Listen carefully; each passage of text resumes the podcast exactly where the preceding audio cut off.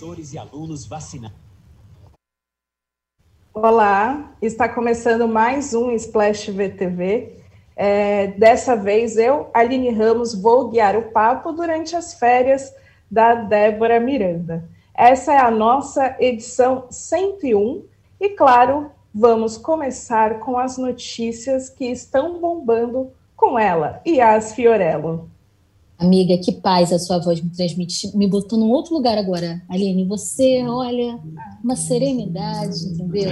Mas, infelizmente, o assunto que viemos tratar agora não é tão leve, querido, quanto sua voz. A gente vai falar da Alessandra Scatena, que compartilhou uma lembrança bem triste sobre o Julio Iglesias. Enquanto ele estava né, no, no Domingo Legal, ele foi lá fazer uma participação e ele assediou a Alessandra de várias formas, passou o dia inteiro importunando ela, ela contou tudo isso no programa Foi Mal, da Rede TV, ela, enfim, foi um papo que ela teve com o Maurício Meirelles, e ela contou que enquanto ela trabalhava lá, ele ficou assediando ela, importunando ela, dizer que queria levar ela embora junto com ele, ficou o dia inteiro chamando ela de guapa, de hermosa. A Alessandra já era casada na época e fez questão de falar isso para o Rúlio, que disse que não se importava, mas mesmo que ela fosse solteira, né, Aline? Uma coisa não é o fato dela ser solteira ou dela ser casada que dá ou não a ele o direito de assediá-la. Inclusive, a Alessandra hoje em dia está com 46 anos e o Julio Iglesias tem 78. Não também é uma justificativa a diferença de idade dos dois, mas a gente vê que mesmo a pessoa sendo mais velha não significa que ela tem maturidade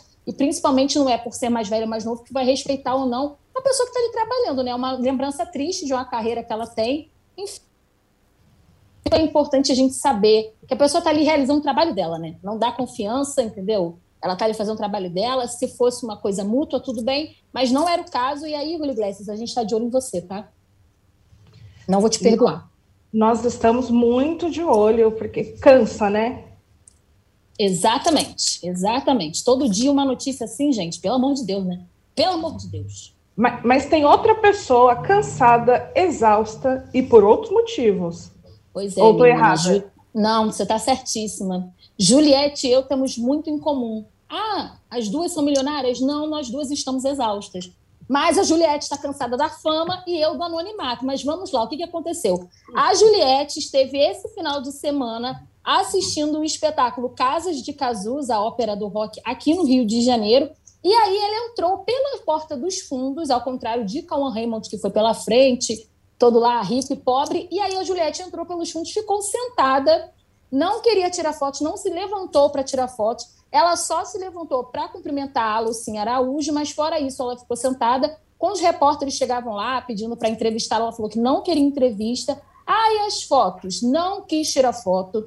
Para algumas pessoas, ela disse que não deu entrevista porque não queria causar aglomerações. Para outras pessoas, ela só disse que não estava afim de dar entrevistas também não atendeu os fãs, e aí muita gente ficou falando, ah, um show de estrelismo. Gente, às vezes a pessoa só é brasileira, tá cansada, tá sem energia, entendeu? Acontece. Olha, difícil. Agora, minha dúvida é se outra pessoa, assim, que, que na verdade está tão estourada, será que está tão estourada quanto Juliette, vai cansar dessa fama? Estamos ah, falando de Deolane Bezerra.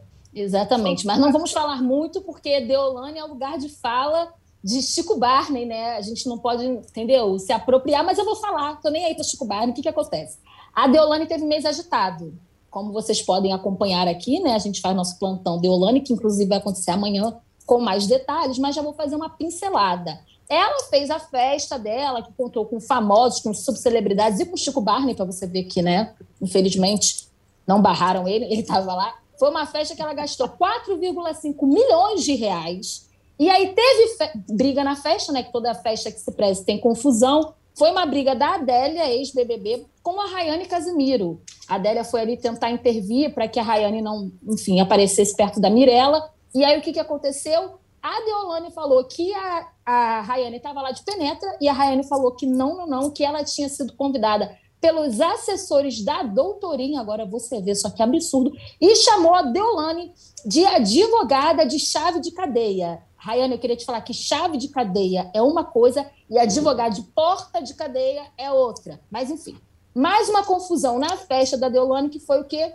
O MC Ariel que falou que tem muita gente que está começando no funk, que agora todo mundo pode virar MC, pode virar DJ, influencer que não influencia ninguém. E aí a Deolane, a Deolane achou que ele estava falando dela, foi né, nos stories dizer que ela ia sim ser DJ, que ela ia sim ser influencer, que ela, como mulher, pode fazer o que ela quiser. E o Ariel explicou que ele não estava falando da Deolane. Ele estava falando do Luiz Bach, que vive criticando funkeiros, vive dando declarações né, preconceituosas no programa dele, mas que estava lá na festa da Deolane, lá no Comes e Bebes. E aí, Aline, eu te pergunto, você acha que acabou de confusão na vida da Deolane?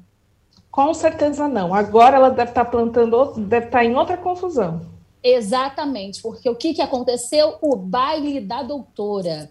Ela fez né, uma festa, fez uma comemoração, um evento para comemorar essa nova fase da vida dela, de DJ, de cantora. E aí teve o quê? Confusão. Um segurança agrediu o Henrico Borim, o ator, e aí, menina, uma agressão gratuita, deu uma gravata no rapaz, disse que ele tinha roubado um boné, boné que ele afirma já ter, né? Chegou na festa já com esse boné, e foi uma confusão, enfim. Deolane falou que ela não soube na hora, que ela só soube dessa briga depois que o evento já tinha acabado, mas que a equipe dela tinha prestado socorro ali para o Henrico, que falou com ele durante o evento, que falou depois. E aí o Henrico falou: não, não, não, querida. Enquanto estão filmando, a atitude das pessoas é uma. Depois que não estão filmando, a coisa muda de figura. E falou que não conversaram com ele depois, não prestaram socorro, só ajudaram ali na hora e depois não teve nada. Vamos esperar, porque daqui a pouco ela aparece nos stories falando: esquece, a mãe está estourada, foi isso, isso, isso que aconteceu. Amanhã no plantão de Olane vocês vão ver que vai ter mais informações. Garanto. Gostei, é assim, arruma uma confusão, fala esquece, as pessoas esquecem, segue em frente. Exatamente. Muito obrigada, Yas, por, por suas notícias edificantes. de tarde. Pode deixar que amanhã eu venha edificar mais. Tchau, gente. Beijo. Tchau. Bom, e para continuar agora em outro mundinho, mundinho da televisão, quero convidar aqui a nossa roda de debate Cristina Padiglione, Marcele Carvalho e Ricardo Feltrin. Bom, é, nesse período de férias da Débora, eu estarei na apresentação e Feltrin vai de certa forma, aí, ajudar a gente nesse, nesse debate de coisas assim, muito intensas. Até porque a última semana foi intensa, né, Marcele? Foi, amiga. Foi bem intensa. Oi, gente, tudo bem?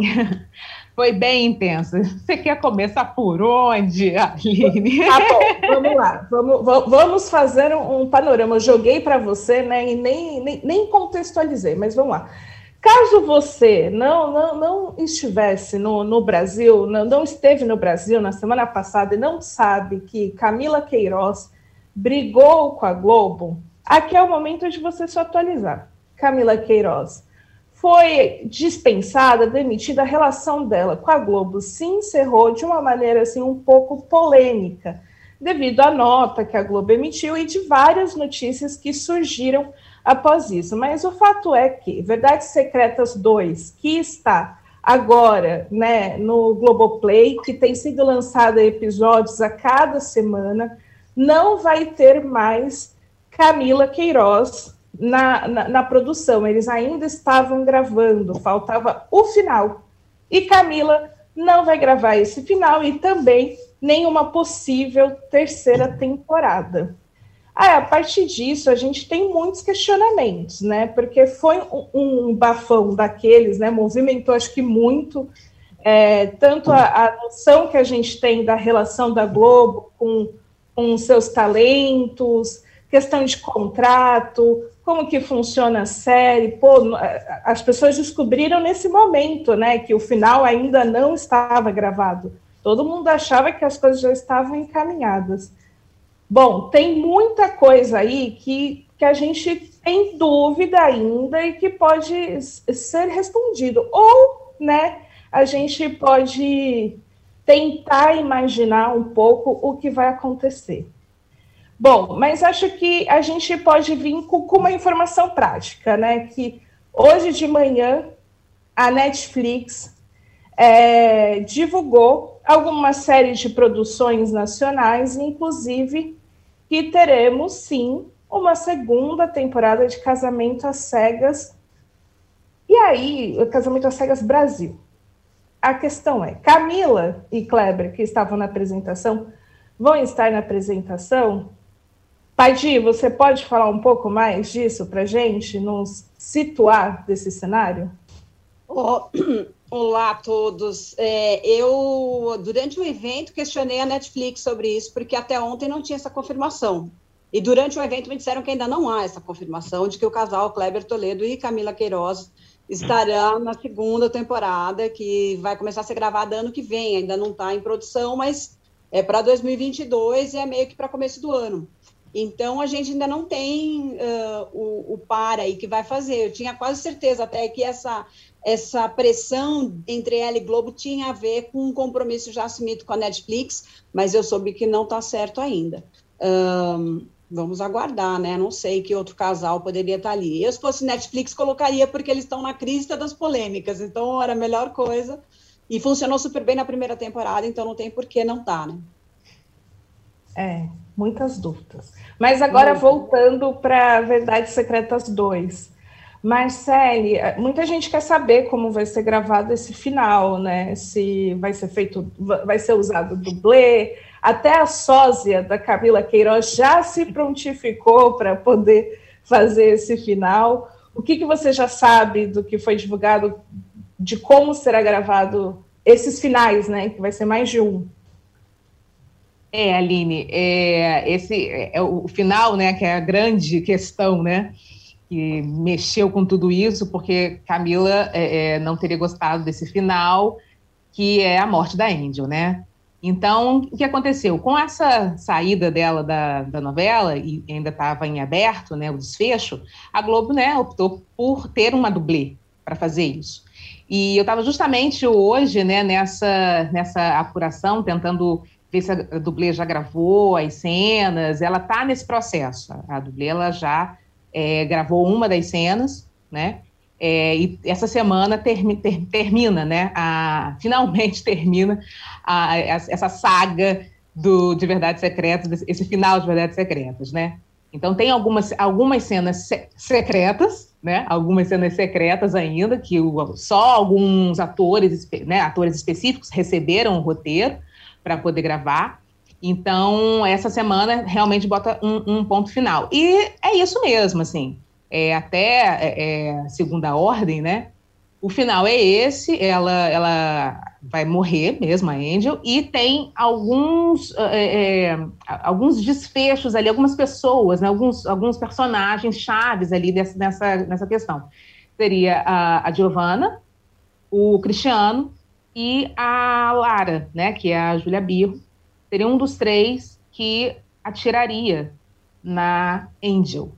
Então a gente ainda está nessa de saber, né, quem quem vai ser, quem vai puxar esse gatilho, né, quem vai acabar realmente com o destino de Angel. Mas é isso, é uma dublê que vai fazer todas as, essas cenas, né, finais da personagem. Olha, eu queria é, ler uma pergunta aqui que foi enviada pelo nosso Instagram de Splash. Aliás, fica a dica: se você quer nos enviar perguntas, o lugar correto é o Instagram de Splash. Mas é, foi feito pelo ed, ed, arroba Edu Danmiag. Ele questionou o seguinte: quem é o dono de uma novela? O autor ou os atores? Atores podem interferir o que pode entrar ou não em uma novela? Bom, ele questionou isso provavelmente porque a, a, discussão, né, um dos embates entre Camila e Globo foi que ela não estava satisfeita com o final da sua personagem de Angel, que morreria. E que isso também ela alega que não foi o prometido, não foi o combinado quando acho que fechou o contrato, ou nas negociações ali no início. E aí, qual, qual é a visão de vocês? A, ator pode interferir no trabalho do autor? Como que é? é quer eu, falar, Marcele? É, eu acho assim, é, eu acho que o, autor, o, o autor é o soberano da, da sua obra, né? Ele que idealizou, ele que pensou, então eu, eu acredito que ele, que ele seja. Mas também depende muito da relação que esse autor tem com a emissora, com esse, ator, esse autor tem com próprio, os próprios atores, né? É, tem autor que não abre mão, é aquilo mesmo, pronto, acabou.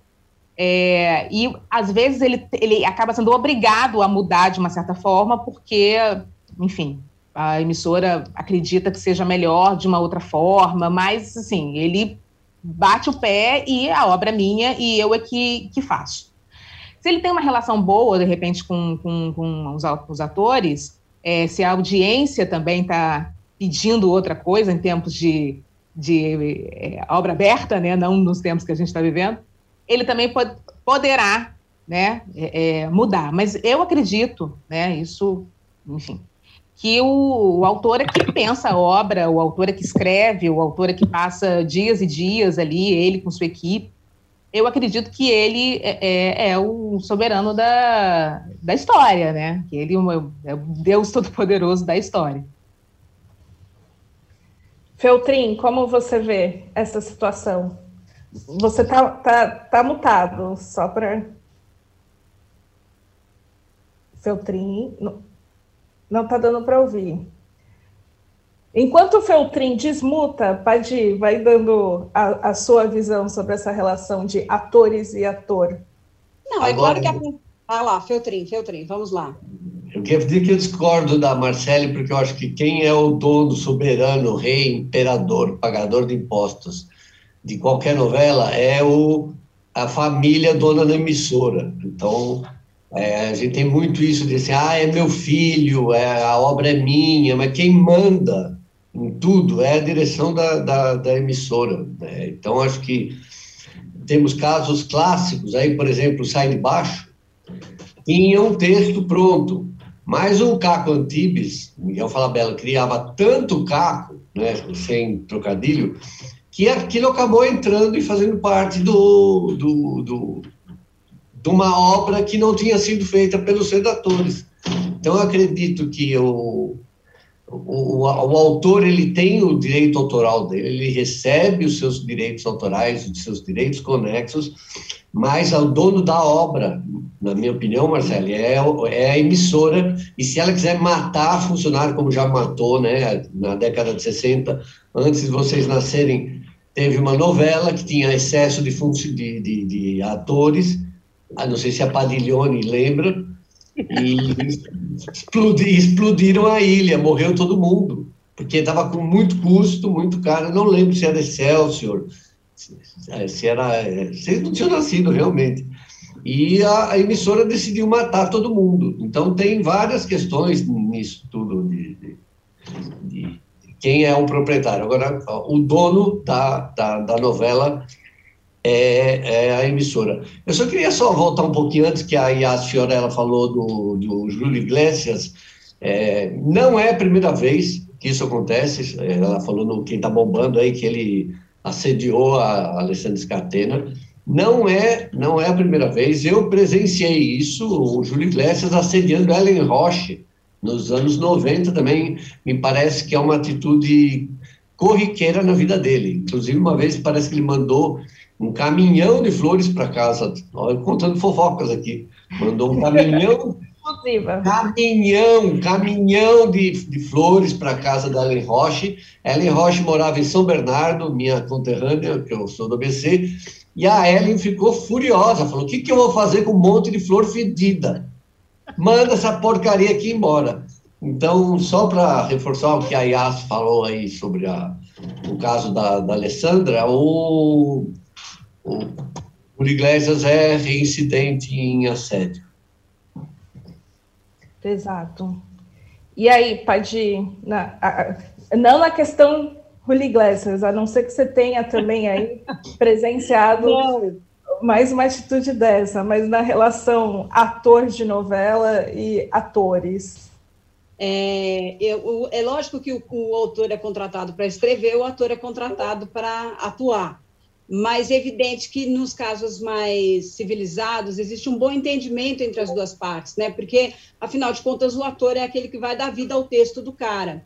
Por exemplo, o João Emanuel Carneiro considera que boa parte do sucesso da Avenida Brasil é da Adriana Esteves, nem é, a, nem é 100% dele, ou nem é, é, é, soberanamente dele, se ele não tivesse aquela atriz fazendo aquela, aquele personagem. Então, o bom entendimento entre autor, entre né, criador e criatura, vamos dizer assim, que é o personagem, eu acho que sempre resulta nas melhores nas melhores cenas, nas melhores histórias, tem um clima bom no set, tem uma boa, né?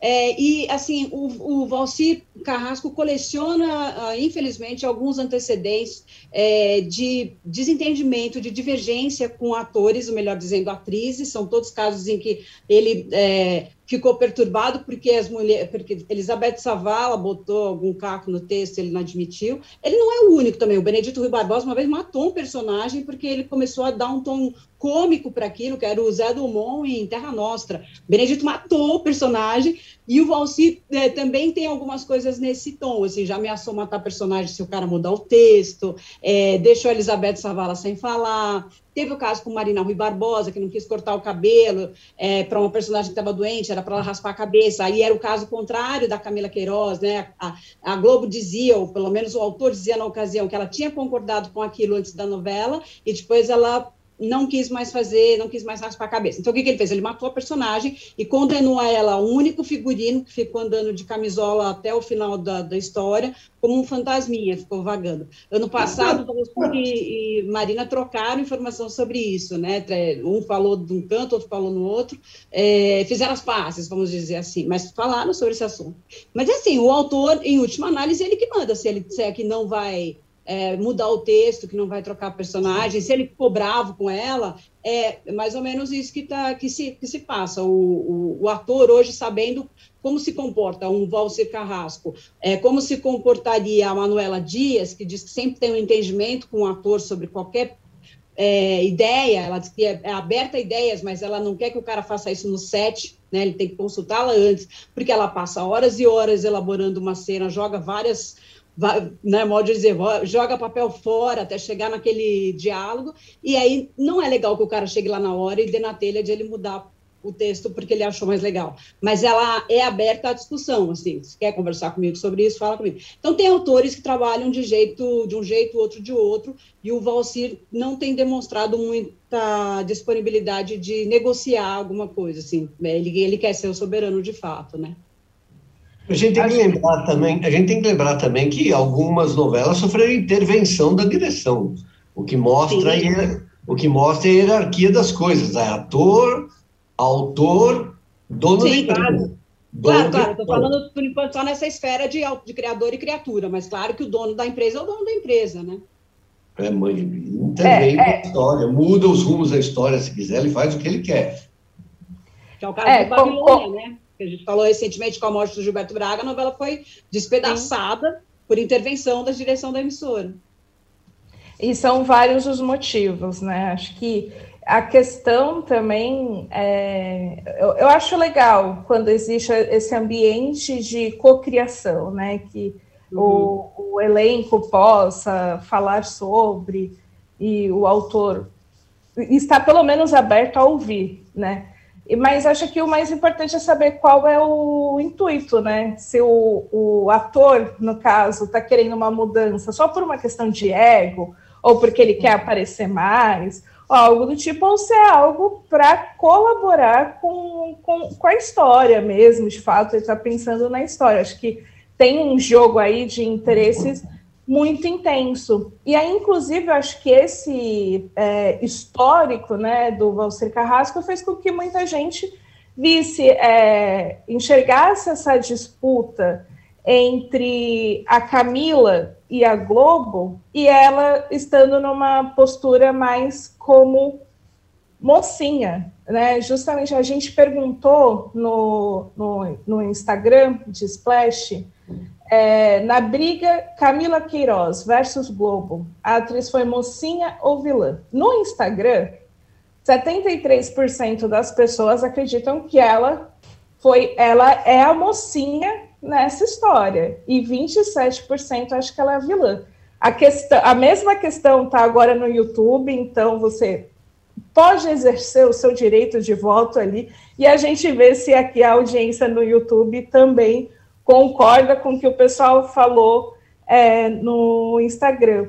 Mas eu queria saber de vocês é, se essa se, se dá para falar, se foi mocinha, se foi vilã, nessa postura de querer que um dos fatores né, das exigências era de mexer no texto, mexer na história. E aí? Quer começar, Marcele? Posso começar. É, eu, é o seguinte, eu achei a, a postura dela é, nada profissional, na verdade, né? É, eu acho que você está dentro de uma de um trabalho, né? Um trabalho que está chegando já no final. É, acho que você deveria é, terminar esse trabalho, né? E não deixar ele em aberto dessa forma, porque você não prejudica só é, o, o, autor, digamos assim. Você prejudica todo, todo, toda uma equipe, você prejudica todos uh, os atores que estão com você aí durante tanto tempo, né, trabalhando junto. É, é, é um trabalho coletivo, né? E principalmente em tempos né, de, de pandemia, né, que para se armar uma, uma gravação, né, para fazer uma gravação demanda muita coisa hoje em dia, né? Você tem que testar, todo, toda a equipe vai estar trabalhando, né? São protocolos de segurança. Então você arma tudo isso e a pessoa não vai à gravação, né? Ela falta e sem menor né, justificativa, assim, plausível, né? Então é muito complicado isso.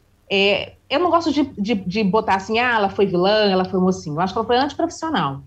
Né? Eu acho que ela deveria ter terminado esse trabalho da forma mais profissional possível e não ter deixado do jeito que ela deixou, né? Porque fica fica feio, né? E, e ela que foi tão elogiada, né? Na primeira na primeira Verdades, né? Ela chegou com um frescor danado ali, né? Um, um rosto novo, uma menina que tem um talento, né? É, e terminar desse jeito, eu achei triste e achei uma atitude realmente nada profissional da parte dela. É, e aí, Padi, como você enxerga? Ah, eu não acho que ela tenha sido. Eu acho que. É, como é que está a minha fala aqui? Então, acho que eu estou meio travando. Está atrasado, está atrasado. É, eu não acho que ela. É, não, daqui a pouco eu volto. Eu vou, eu vou ter. Tá bom. Eu vou, eu vou dar minha opinião. Pode, pode dar opinião, Feltrin. Eu acho, primeiro, eu assisti uns trechos assim da, da, da primeira Verdades Secretas. É, eu sou, eu cubro TV há 25 anos. Eu, tá, tenho, tá. eu, eu, eu cubro TV há 25 anos e eu tenho. Estão me ouvindo? É, tem uma voz do além aqui só, por isso que você está confuso, acho que é o retorno. É, Bom, enfim, é, eu achei que ela estava insensada demais. Eu achei que, que estava, havia. Tudo bem, acredito que tinha esse frescor, essa novidade, um rosto novo, tudo, mas eu achei, como acontece com os 25 anos que eu cubro TV, as pessoas exageram sabe? Pessoa é maravilhosa, é maravilhosa. A pessoa não presta, a pessoa não presta. Então, é sempre assim. Então, eu nunca achei nada demais nessa Camila Queiroz, entende? E eu acho que é uma boa atriz, mas já mostra a atitude dela de, de ter feito isso. Eu acho que essa questão que a gente não está discutindo que é ela ter assinado com a Netflix ainda é um ponto nevrálgico dessa história. Eu acho que a gente está vivendo uma guerra corporativa hoje. A Netflix não está aí para brincadeira, a Globoplay também não, você entende? Se ela tivesse assinado, desculpa a, a ironia, mas se ela tivesse assinado com o Play Plus, ninguém estava nem aí. Você entende? Mas ela tem, tem um acordo com a Netflix, ela já tinha um acordo acertado. Acho que tudo isso ajudou a pesar o clima para para ela e ter esse desfecho que ela vai sair como vilã, sim, né? Padi, voltou? Tá mutada. Não tá, não. sim, agora pronto. Ó. Hoje está difícil, hein? É, eu, não, eu não vejo a Camila como vilã, porque as histórias é, têm contradições, né? A Globo, a Globo diz que ela quis intervir no final da história e ela diz que assinou um contrato para fazer outra coisa. Existe aí uma contradição, não quero ser corporativista de dar razão para, né, o, para assim, não é nem corporativismo, é uma coisa assim, não quero ser patronal de dar razão para a empresa em vez de dar razão para ela. Eu acho que, assim, a gente está falando de uma pessoa que não tem antecedentes, pelo que eu conheço, de chiliques, de uh, não cumpridora dos seus contratos. A gente teve um atraso na produção da novela, ah, foi culpa da pandemia, foi. Mas os atores, não só a Camila, é que é, aí acho que a corda estourou, mas tem, tá cheio de queixa aí nos bastidores de atores que têm compromisso, porque nessa história de assinar tudo por obra certa, você assina um contrato para três meses, quatro meses. Passou daquilo, começa a invadir o seu trabalho, que você vai fazer dali a seis meses que você já está acertado. Quer dizer, o Fagundes falou isso para mim quando saiu. Eu não sou mais, eu não sou mais disponível e fixo da casa. Então, para fazer um Pantanal, eu tenho que ter muito certo na minha agenda que aquilo vai durar de setembro até novembro ou até janeiro, eu tenho outros compromissos depois. E esses caras têm vivido com essa, esses caras que eu digo os profissionais, né, os atores têm vivido com essa agenda de teatro, de cinema, de televisão. O mercado está aquecidíssimo, não só pela Netflix. Então, apesar da, da da baixa aí do, das produções independentes via Ancine, o, o mercado é, é, privado, né, que tem investido aí, principalmente pelos streams internacionais, tem, tá bombando, os caras têm compromissos, entendeu? Assim, esse era o segundo aditivo que ela fazia no contrato, pelo que eu soube, a Globo falou que era um, era um, um adendo, mas parece que já era o segundo, e aí teria mais sete dias para gravar, parece que ela teria dado um atestado médico no último dia, por isso que ela não gravou, enfim, tem várias contradições nessa história, a gente não está lá dentro para saber. O que eu sei é que há um atraso, quando você faz contrato por obra certa, não dá para ficar atrasando a vida de todo mundo, mesmo com a pandemia e tal, e aí tem que se discutir internamente. Eles não chegaram num acordo, é, questão, é, problema ali, não sei de quem, mas assim, é, não, não dá para dizer que Camila foi, um, é, foi uma vilã nessa história, porque eu acho que ela tem razão em alguns pontos, me parece que tem. É, tem, tem muita ponta solta, né? Isso complica. Tem um, o, o Osmar Duarte comentou aqui no YouTube. É, esse é o tipo de caso que é daquele, daquele caso em que ninguém vai ganhar ou vai perder, todo mundo vai perder. É. Então, dá um pouco essa sensação, né? Que ficou. É, tá, tá sendo ruim para todo mundo, para Camila, para Globo, para o elenco. Eu acho. Eu acho. E a Globo, é, e a Globo começa a ter que aprender a trabalhar nesse esquema de obra certa, né? Porque as pessoas não estão mais disponíveis. Então, você tem que fazer mesmo um esquema muito rigoroso de agenda de gravação. É, e o, a Bruna Aracaki comentou o seguinte: achei bizarro o tom da nota da Globo para ela, em comparação com outras demissões mais graves, tipo do caso do Zé Maia. E aí ela fala aquele cara do humor que é o Márcio Smelling. Então, ainda tem esse ponto, né? Que eu acho que a forma que foi conduzido, e aí comparando realmente com outros casos que, que teve uma questão, parece que estão pesando a mão ali com, com a Camila. Sim, eu, eu, eu, também senti isso. Achei que teve uma deselegância, por exemplo, em alguns comunicados. O do Agnaldo Silva foi outro né, um autor que saiu porque ele não tinha novos projetos. Não era bem isso, né? É, existiu ali uma, uma, uma divergência no final da novela dele, e aí ele, contrato venceu, acabou, pronto, se separaram. Mas, assim, o, o texto do comunicado também era deselegante, é, e me lembrei, no caso da Camila, do, do, do comunicado da Ana Paula Arósio, lá em 2000 e, 2000 quanto? 2009, 2008, não lembro mais agora é, ou em 2011, 2011, né, acho Insensato Coração, é, que ela não apareceu para gravar em várias ocasiões, e aí a Globo fez um comunicado esculachando, é, é, como se fosse uma pessoa muito irresponsável. Havia outras questões de bastidores também, depois o Fábio Assunção acabou saindo também da novela, enfim, e a, e a, Ana Paula, como tinha um trunfo na mão, que era um contrato fixo, no dia seguinte falou: então tá bom, então não fico mais aqui e vou embora. E nunca mais apareceu, voltou agora para um comercial né, de banco. Milionária. sumiu, sumiu. Pois é, né? Exatamente. Eu, eu também achei assim, o tom, eu achei um tom bem é, bélico, digamos assim, né? É, eu achei que foi pesado, assim, Você poderia dizer tantas formas de se dizer de uma outra maneira o que eles queriam dizer, né? A gente, a gente ia entender da mesma forma, né? Mas parece que foi uma coisa bem, apesar de eu, né, de eu ainda achar que foi uma atitude é, antiprofissional dela, mas não precisaria ser tratada dessa forma, né? Não precisaria ter esses termos, assim, é, explanadas desse, desse, jeito. E acabou, né, que de certa forma, dando um, um spoiler também para a novela, né? Porque foi a partir disso que as pessoas descobriram, primeiro, que a novela ainda estava ainda para ser gravada o final e que a, que a, personagem principal ia morrer, né? Então ainda, ainda, ainda causou isso ainda, né? Então acho que poderia ter falado o que queria falar, mas de uma outra forma. Marcelo, eu queria que você aproveitasse e falasse um pouco de como você enxerga também esse, essa questão de novela, novela que é série no streaming, com final aberto. É, para, essa é uma, uma experiência que a gente já dá para falar que não funciona, ter final aberto em novela no streaming?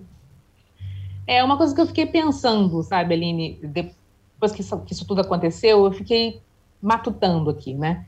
Porque, assim, o streaming é, é uma plataforma em que você é, tem, é, é, pode assistir, né, as séries, os filmes, enfim, a hora que você quiser, da forma que você quiser, né? É, e aí você coloca uma, uma novela no streaming sem, sem que ela esteja completamente fechada. Então, assim, você vai soltando, no caso de verdades, né? Eles preferiram fazer isso, soltando de 10 em 10 e tal. Você consome aquele bloco de 10, ok. É, só que o que, que acontece? Eu, eu, você, você deixar em aberto o final com medo, né, assim, de que ah, vai, vai vazar, as pessoas vão descobrir antes e tal. Eu acho que isso não funciona muito numa plataforma como o, a plataforma de streaming, que você já consome todo aquele produto fechadinho, né? E corre-se esse risco também, porque aconteceu essa, essa história com, com a Camila, mas poderia estar tudo muito bem, tudo muito ótimo, mas assim, a, personagem, a, a atriz sofreu um acidente, de repente, ou o ator, vamos botar assim, né, sofreu um acidente, não conseguiu finalizar. É, o ator, né, o, o, o, artista morrer, já aconteceu disso, né, em obra, em obra aberta, né, em novela, Sim. do ator principal morrer né? E aí vamos, vamos fazer o quê e tal? Mas é uma novela, né? TV aberta, é, com, com, com o formato que a gente conhece e tal. Esse novo formato, posso estar muito errada, mas assim, o que eu, o que eu senti, o que eu tirei disso, né, desse, desse, desse, primeira, dessa primeira situação, é que o ideal realmente fosse que se gravasse tudo, gravasse toda a novela, independentemente de, ai, ah, vão saber qual é o final, mas pelo menos você teria a certeza que aquele produto na plataforma de streaming estaria fechadinha, temporadinha fechadinha, e a gente poderia consumir, beleza, da hora que a gente quisesse, até que eles lançassem desse jeito, de 10 em 10, mas pelo menos estaria tudo fechado.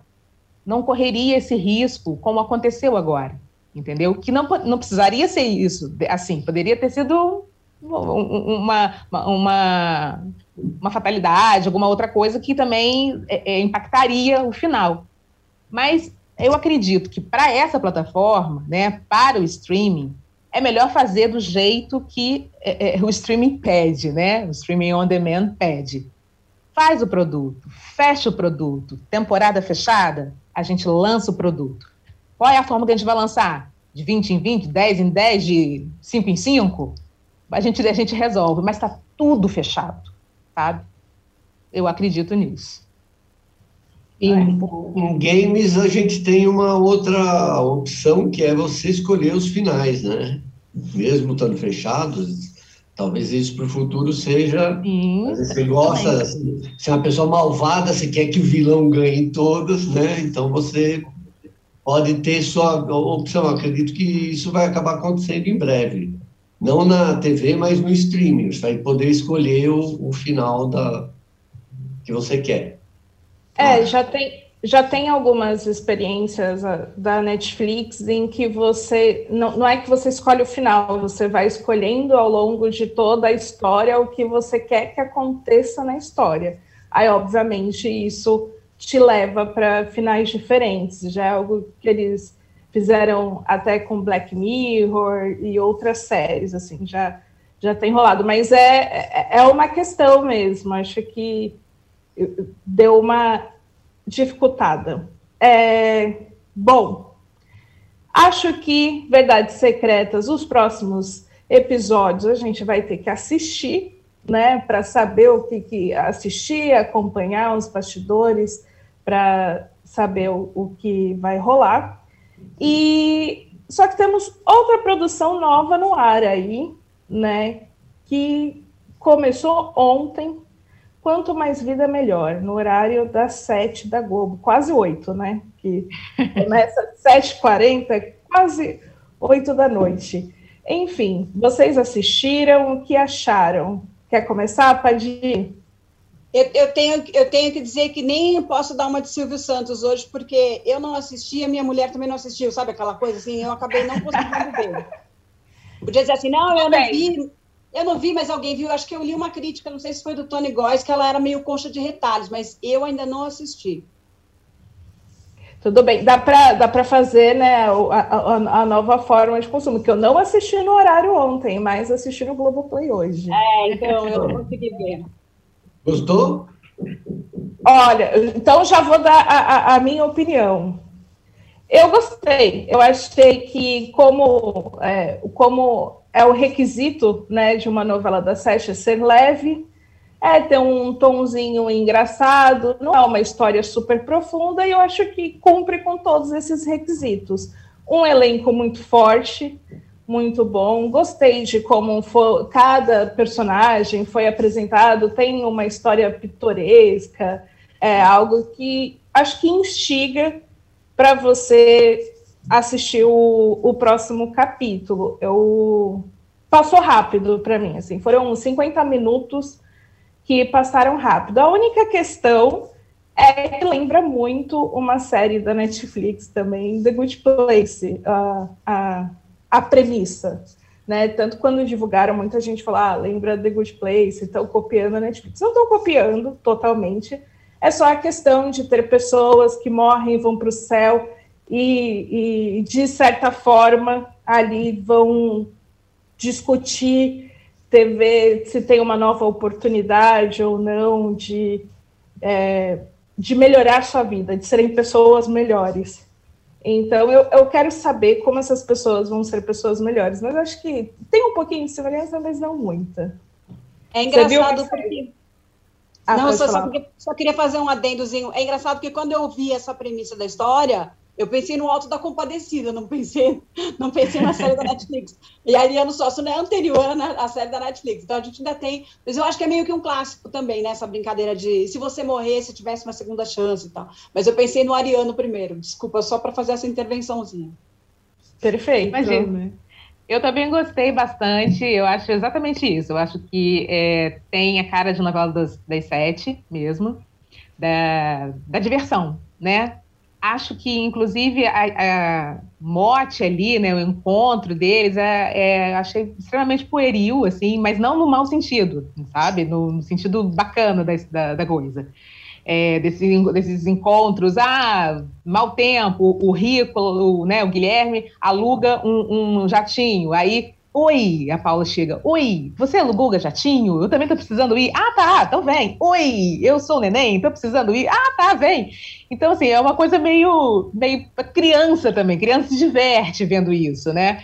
E, e, é legal, é legal. Não precisa ser cabeça, né, o tempo inteiro. É legal você sentar na frente do sofá também e assistir uma coisa assim super leve. Agora, é, eu achei interessante, né, o recorte que eles fizeram ali dividir a tela em quatro, mostrando né, a mesma situação dos quatro é, é, protagonistas. Gostei bastante da divisão que eles fizeram né, da Sinfonia número 5 de, de Beethoven, é, marcando ali né, o, o, estilo né, erudito, a gente sabe que é o Guilherme, quando entra ali a parte do, do samba, ah, é o, é o Neném, né, o rock é a Flávia, e o pop é a Paula, né? Eles pegaram essa, a sinfonia e dividiram também com esses, com esses ritmos, né? Ficou bem interessante. É, agora eu vou dizer uma coisa que eu amei. Júlia Lemer. Você vê que a atriz é uma atriz quando ela está em uma cena. e ela rouba a cena inteira. Aquilo dali eu fiquei, acabou a cena, juro para vocês, eu fiquei assim, olhando, pensando, falei, gente, e é uma cena. A mulher vai destruir essa novela. que, gente, ela arrasou, arrasou. Aconselho, aconselho, pode. Olhe, Júlia Lemert. Vou ver, vou ver. Feltrin, você assistiu? Não assisti, eu estava na academia essa hora. É, é um horário que você tem que colocar no despertador, né? No colocar o despertador? É, que às vezes você está fazendo outras coisas, geralmente eu estou fazendo outras coisas, então para parar na, na, Não, vou assistir agora, tem que anotar para poder assistir. Eu, eu, eu, não tenho, eu não tenho muita tradição de assistir novela das sete. Eu, eu, tinha mais tradição na minha vida, eu sempre fui da, da a moreninha, você entendeu? Eu gostava de novela de chocolate com pimenta, eu sempre gostei mais dessas novelas mais. É, mas só dela ter falado aí das músicas, aí, se tem Beethoven já me interessa, então acho que eu já vou assistir. Ah, legal. Ó, se você que está acompanhando o Splash TV TV, ouvindo no chat gente perguntando do Chico Barney, né? Onde está Chico Barney? Onde está Chico Barney? Onde está Chico Barney? Não está mais aqui entre nós neste podcast, neste programa, nessa faixa de horário. Agora é só na quarta-feira e outros dias esporádicos. Ele é Camila, o Chico Barney é Camila Queiroz dos podcasters. Ele quis outros, outros caminhos, né? É, fechou, fechou com, fechou com outra, outras emissoras. É, mas, aproveitando né, a ausência dele, a gente separou aqui a opinião de Chico Barney sobre a nova novela, que a, e é ótimo, porque ele discorda completamente de mim e da Marcele. A gente já tem os tweets aqui do Chico para colocar na tela? Aí, ó. Será que Vladimir Bricha colocou no contrato com a Globo que ele não pode cortar o cabelo jamais? Aí, ó, uma observação importante mesmo. É, o Vladimir Chico aí o, o Vladimir é a Marina Rui Barbosa dos meninos, né? Não corta o cabelo nunca. Não corta o cabelo. Amo que sempre tem personagens que combinam com cabelo maior. E aí, o Chico, pelo visto, não gostou da novela. Tá de, difícil de embarcar nessa novela, galera. Então, como vocês podem ver, a gente aqui preza muito por todos os lados da opinião. Eu e Marcelo falando bem e Chico falando mal. Eu acho que o, o Chico parou para assistir na frente da televisão sem muito saco já, já querendo, esperando um Cauã pobre e um Cauã rico. Mas Quando acontece. Pro horário passar, quando pro horário passar logo, aí passa logo, eu quero ver Cauã, quero ver Cauã, né? é. Bom, é, vamos para o próximo para o próximo bloco, não. Vamos para o intervalo e antes queria deixar um aviso que tem mais outra enquete aí no chat do YouTube para vocês dizerem se preferem assistir série ou novela. Essa opinião vai ser importante no assunto do próximo bloco. Então, vamos mudar de canal? De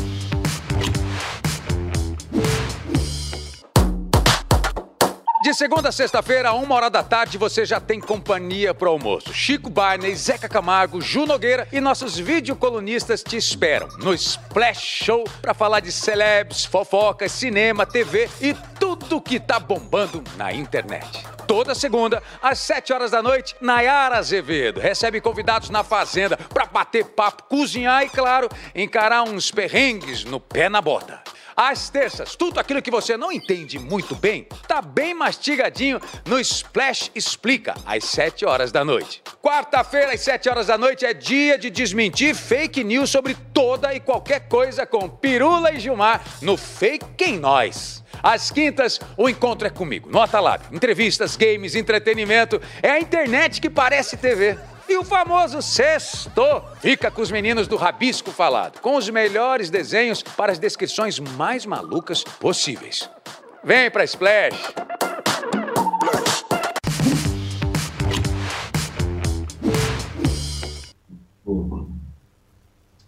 Estamos de volta com Splash VTV e agora vamos para um assunto seríssimo.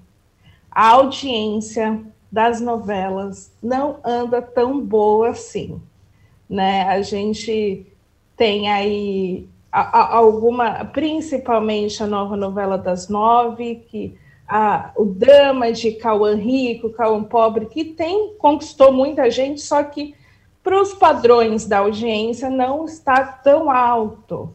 E aí temos outras questões, nos tempos do imperador não está tão, não tá tão alto assim. Enfim, o que, que está acontecendo para a queda dessa audiência? É Gênesis? São as novelas bíblicas da Record? O que, que você pode nos dizer, Padi? Ah, eu acho que o problema principal foi apontado aí por algumas pessoas, já por nós mesmos em textos é, que fizemos, é e no Twitter, né? É a instabilidade do horário dessa novela. Uma coisa é você ter o Jornal Nacional que patina para lá e para cá, e ele precisa ser apresentado né, todos os dias, porque não adianta deixar para outro dia. Mas eu acho que se apresentar lá na, na primeira, segunda semana, teve um dia que a novela entrou 22 e 40 lá por causa de um jogo de eliminatórias da Copa, 22 e 30 é melhor não ter o capítulo, entendeu? Você queima a novela desse jeito. Ela deu 15 pontos, a Record sapateou em cima disso, porque a Gênesis, Gênesis naquele dia, elas não concorreram, elas não se confrontaram, mas Gênesis naquele dia fez mais do que, fez mais público do que a novela Um Lugar ao Sol, então é expor a novela a uma situação desnecessária, é, existe uma, eu acho que existe uma falha muito grande de aviso sabe, sobre esse horário, olha, hoje é mais tarde, porque a gente estava acostumado com uma quarta-feira, que começa mais cedo, que tem jogo. De repente começa jogo na terça, jogo na quinta, e jogo em horário que não estamos acostumados, porque são eliminatórias e blá, blá, blá.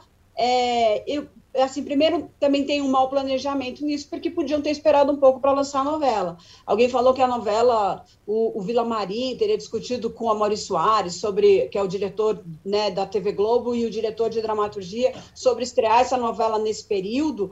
É, não tem problema estrear em novembro, por exemplo, Amor de Mãe foi lançada dia 25 de novembro, é, até mais perto do fim do ano, que é um, um, uma época ruim mesmo, as pessoas começam a ficar meio loucas, pra, é, parece que o mundo vai acabar, você tem que fazer tudo até o Natal. Então, assim, todo mundo fica um pouco mais fora de casa, mais fora de órbita, mais fora de seus hábitos normais, né? Mas Amor de Mãe eh, entrou nessa época. Era preferível esperar mais duas, três semanas para passarem esses jogos e lançar a novela num período mais estável. Então, o, Central, acho que é esse. E é um, um produto, é, fora o Jornal Nacional, é o produto com mais tradição de horário da Globo, né? Às vezes você atualiza o seu relógio pelo horário do Jornal Nacional e da novela. Então, é, é muito prejudicial, porque é um hábito hábito muito secular. né? TV Globo tem, tem, ainda não tem 100 anos, mas é um hábito secular. É, e aí isso, eu acho que isso prejudica muito a novela.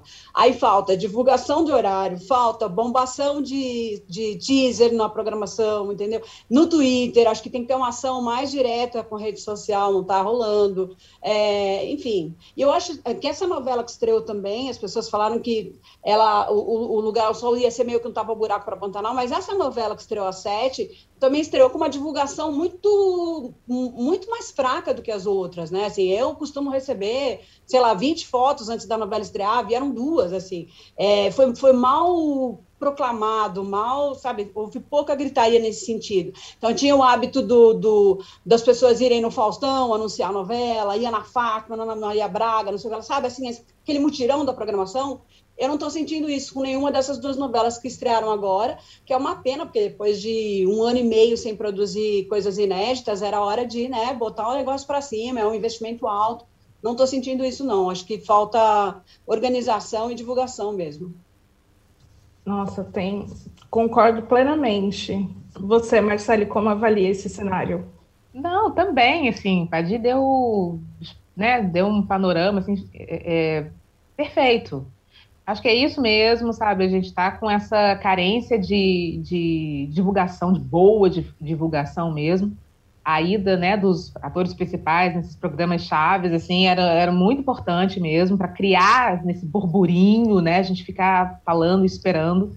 Acho que poderia é, é, é, ser utilizado melhor, né? Na, na, na própria emissora mesmo, bombardear é, com, com, com divulgação, com propaganda, é, eu acho que é isso. E também isso, né? Esse horário flutuante por conta desses, desses jogos, né? É, o fato também das pessoas, as pessoas também é, é, estavam, né, quem gosta mesmo, que gosta de novela, estavam carentes, né, de novelas novas, mas ao mesmo tempo estavam já meio que acostumadas com, com, com, as reprises, né, as, reprises ficaram durante muito, muito, muito tempo, então se você perder agora, ah, eu já vi a novela, então tudo bem, só que não, tá, não vai acontecer a partir de agora, porque os três horários são novelas é, inéditas, né, então, assim, acho que tem pontos ali principalmente nessas duas, né, e, e, uma preocupação realmente com a novela das nove, é que deveria ter sido, né, de, ganhar um corpo maior nessa estratégia de divulgação deles.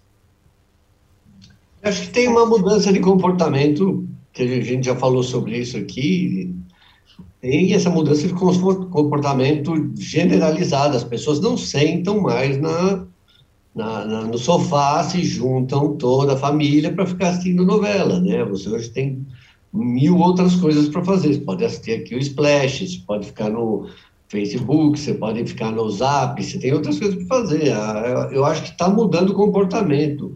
Essa questão da, do horário ter que ser aquele horário fixo, eu acho que isso tende a desaparecer com o tempo.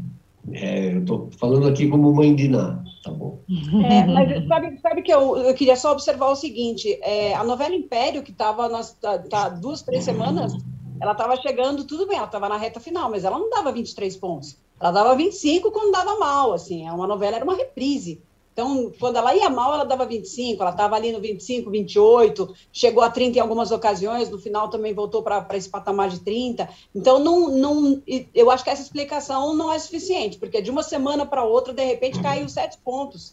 É, a média da, né, foi de 30 para 23. 23 é uma coisa que nunca deu. Mesmo a força do, ver porque as pessoas porque as pessoas estão com saudade das novelas velhas, não querem é, ver. Deve ser uma, uma, síndrome de canal viva que a gente está vivendo, né? É. A gente passou muito, muito tempo na reprise, a gente quer saber o que vai acontecer, então a gente não quer saber de novela inédita, vai ver que é isso, né? É, mas é, é, sei lá, mas tem esse, tem esse negócio. E essa coisa do horário ainda é importante porque, assim, é, a gente a gente está aqui no centro expandido de São Paulo, Rio, enfim, está num, num, numa coisa meio metrópole, né, com bom Wi-Fi. Você vê que o meu hoje nem funcionou direito.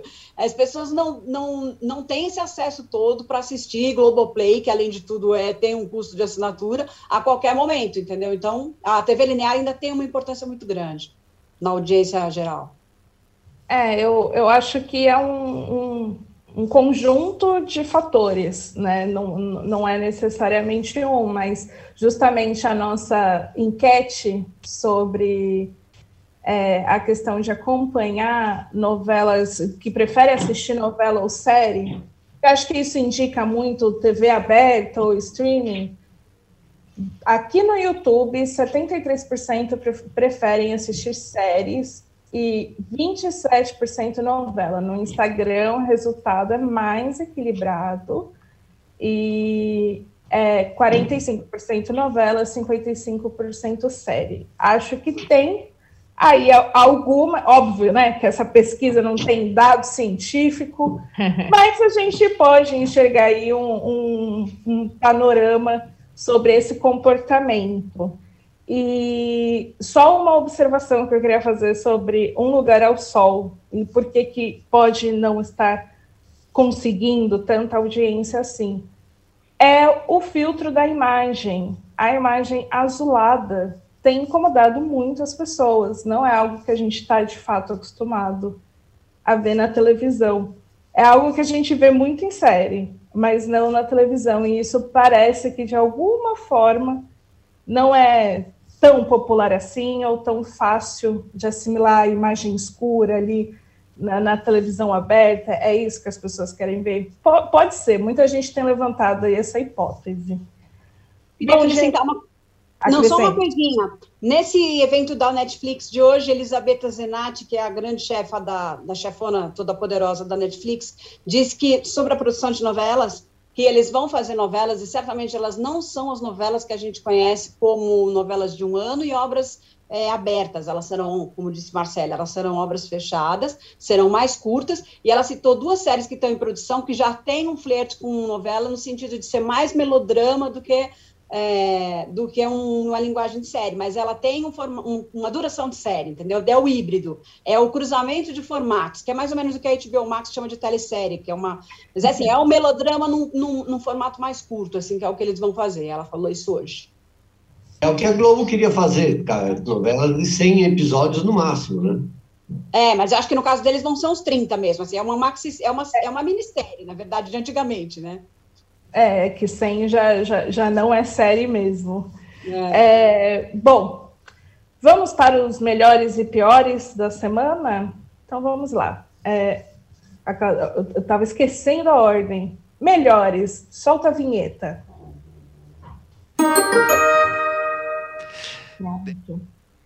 Então vamos lá, Padi. Aí, ó, o jogo virou, agora você vai puxar o bonde. Gente, o melhor da semana. Não eu, não, eu não posso que eu colo sempre dos outros. Eu não, eu não tenho. eu só tenho o pior hoje. O melhor eu não sei o que falar. Ah, eu já então, sei, já sei, já sei. Maju Coutinho, Maju Coutinho no Fantástico. Pronto. Maju Coutinho é meu voto de melhor da semana. Pronto. Perfeito. Marcele, quer falar sobre o seu melhor? Quero, eu ia falar exatamente isso. Vem comigo, Padi, Maju! eu achei muito legal, muito emocionante aquele arquivo né, que eles fizeram. É, eu acho que é importante é, é, marcar, marcar né, ali o, vamos voltar assim, esse território tão sagrado né, do, do Fantástico, né? A gente já teve ali a nossa querida Glória, e agora a gente vê Maju também ali brilhando, né? Uma excelente profissional. É, tem um espaço muito muito bacana ali, acho que vai fazer uma dobradinha super bacana com a, com a Poliana. Enfim, Maju, Majuzinha. Perfeito. Eu, eu, dei uma travada, eu, eu, eu, fiquei com medo que eu, que eu dei uma travada aqui. Mas pode falar, Feltrinho, o seu melhor da semana. No meu melhor de semana, vou discordar um pouco aí das minhas amigas. É, eu assisti esse fim de semana todo Domingão, por uma imposição do destino, eu estava com indisposição, já acabei ficando na, na, cama. E eu, eu gostei do programa. Eu gostei, por incrível que pareça, eu achava que o programa estava totalmente a cara do Fausto Silva. E eu vi que o Luciano Huck já está colocando a mesma coisa que as pessoas chamam de assistencialismo, foi lá no Nordeste, no Norte, então vai visitar essas pessoas. E eu acho importante mostrar esse lado do Brasil também. Eu acho. É, não, não, são só as pessoas famosas da TV que eu acho que eu gostaria de, de dar quem é legal elogiar aqui. Eu acho que é legal. É, acho legal o programa, ele está começando a ficar com a cara do Luciano Huck. Eu achei interessante isso. Bacana. É, o meu melhor eu vou endossar Padi e Marcele, acho que Maju também, a, a estreia né, da Maju no Fantástico, sendo no meio da consciência negra, ainda no, um dia após, foi muito significativo e, e acho que é isso, né? Continua uma história, as pessoas sempre lembram muito da Glória Maria como a, a jornalista negra, a apresentadora negra, e agora a gente tem mais, né? Mais do que a, a Glória Maria, tem a Maju e que possa ter outras aí pela frente. Vamos para os piores da semana. Solta a vinheta.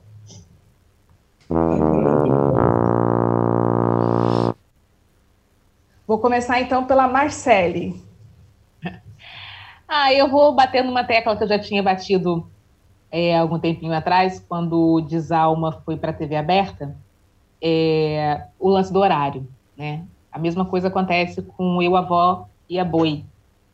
Um horário de duas horas da manhã para assistir essa série, eu acho que vai ficar um pouco difícil da gente conseguir é, ficar acordado, né, né para poder assistir. Acho uma pena, mais uma vez eu estou aqui falando sobre essa essa ideia, né, assim, de, de, assim, a ideia é muito boa, você botar, né, na TV aberta, o que já foi para a Globoplay, para ter um, um, número maior de pessoas assistindo, mas duas horas da manhã hum, não vai rolar. Padi. Ah, eu vou endossar o, o horário de Um Lugar ao Sol, né? Eu acho que ela está um lugar na nuvem desse jeito, porque a Globo não sabe que horas exibe a novela, então vou reforçar meu protesto.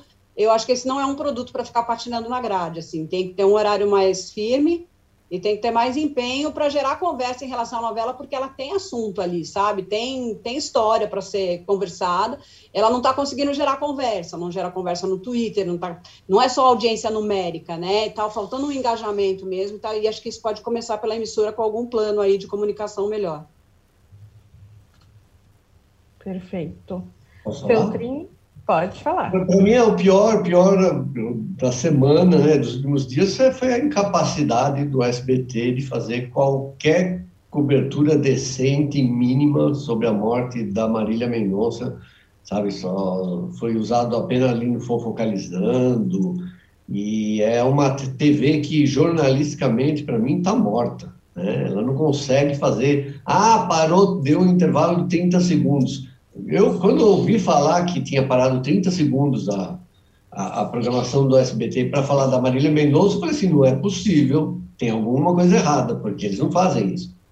Então, eu acho que falta respeito ao jornalismo dentro do SBT. Falta em outras emissoras também, RTV, né? Mas, uh, RTV sem comentários. Mas eu achei escandaloso, sabe? Uma, uma mulher que estava sempre no SBT, né? Uma mulher que estava dando audiência para Celso Portioli, para outros apresentadores, não ser reverenciada, nem, nem é, sabe, bajular, porque agora que morreu, mas tenha respeito, né? Tem, é um ícone nacional que morreu, que fez falta, machucou todo mundo, e o SBT lá passando aquelas tragédias de sempre. Triste.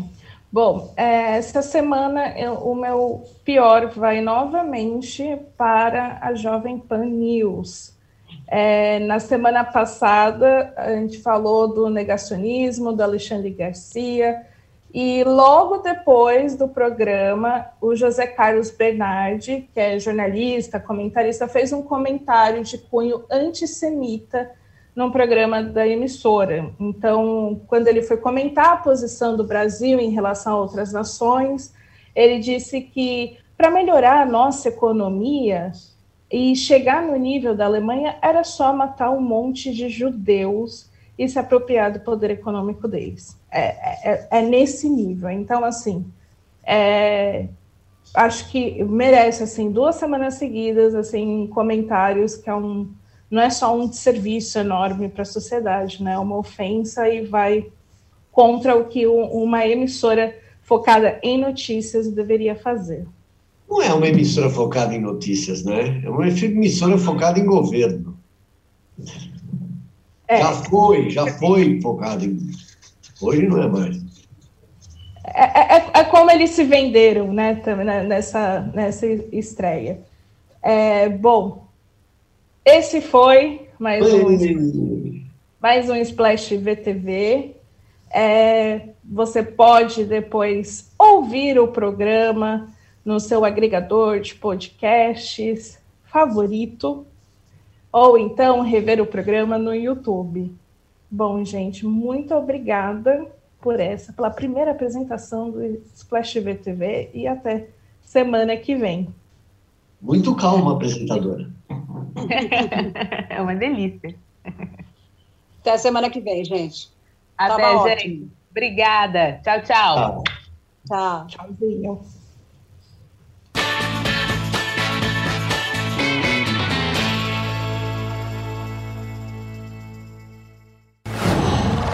Qual?